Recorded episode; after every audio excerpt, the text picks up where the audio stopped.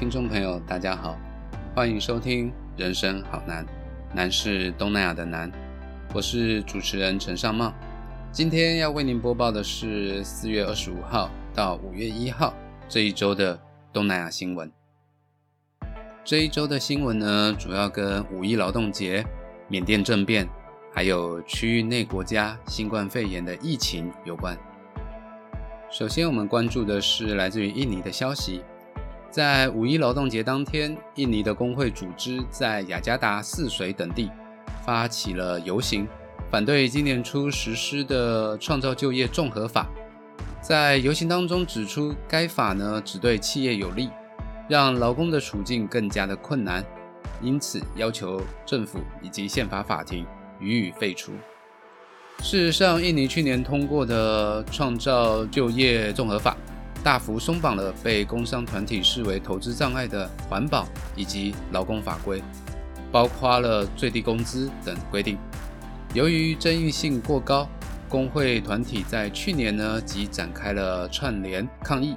立法之后呢，西爪哇省一共七个省的省长以及多位的县市长也都表示不妥，但是呢，法律仍然在今年初的时候实施。也因此，发起游行的工会联盟主席萨伊德就指出，创造就业综合法废除了县市级产业别的最低工资，只保留了省级的最低工资。事实上呢，等于实质降低了最低工资。这是五一劳动节当天在印尼发生有关于劳资争议的新闻。接着，我们关心的是缅甸正面的消息。缅甸东部与泰国边境附近的一处缅军前哨基地，在二十七号上午爆发了激烈的交战。这片地区大部分是由克伦族的部队所控制，其中呢，萨尔温江有一段水道接近了泰缅边境。根据路透社报道，在冲突当天呢，连河对岸都听得到枪声，而在社群媒体上面的影片也显示，林木茂密的山丘上。冒着火焰和浓烟。泰国西北部梅洪松的一名省级官员也证实，梅沙拉一个梅山来村对面的缅军前哨基地发生了激烈的交战。根据这名官员表示，我们的安全官员正在评估情势，但目前没有泰国方面的损失报告。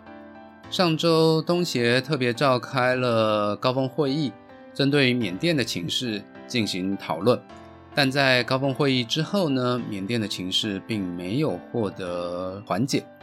缅甸的反政变民众呢，持续在三十号的时候发动游行，并在若干地区发生了小爆炸的事件，使得整件事情的危机感加深。根据联合国缅甸事务的特使警告，眼前的危机使得缅甸的行政系统停摆。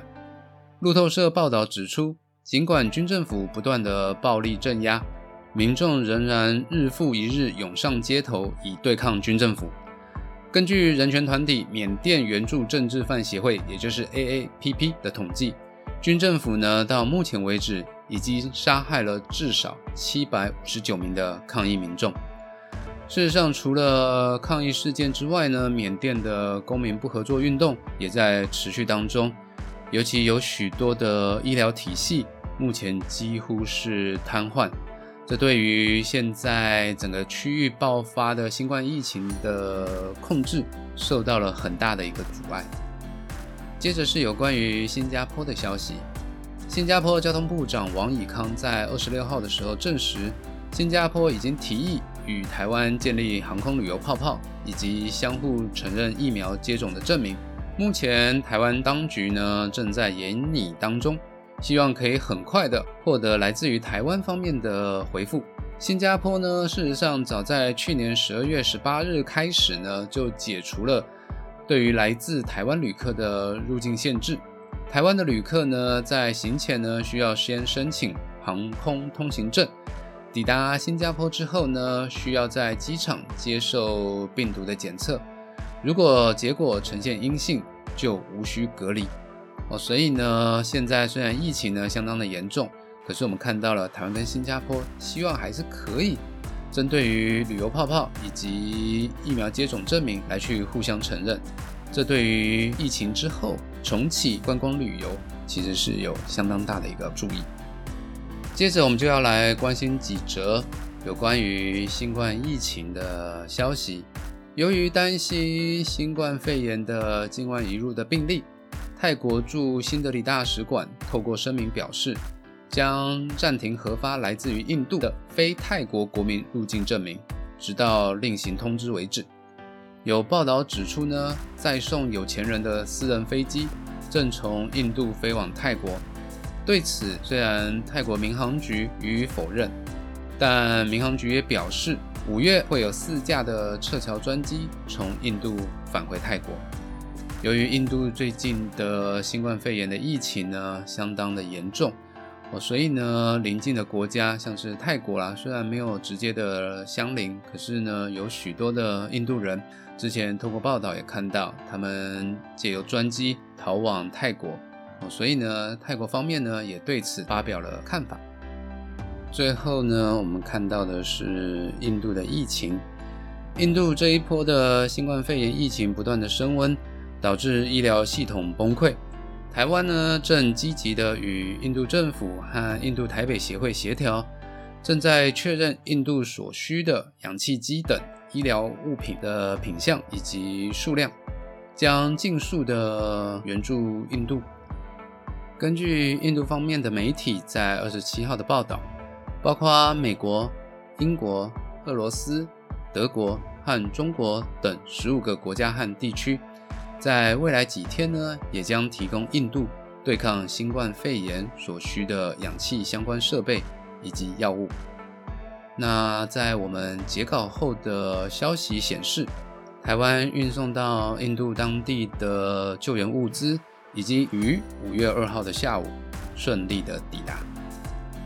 从印度的救援物资的运送可以看得出来，事实上呢，就如同台湾政府当初的口号“台湾 can help”，而且台湾 is helping。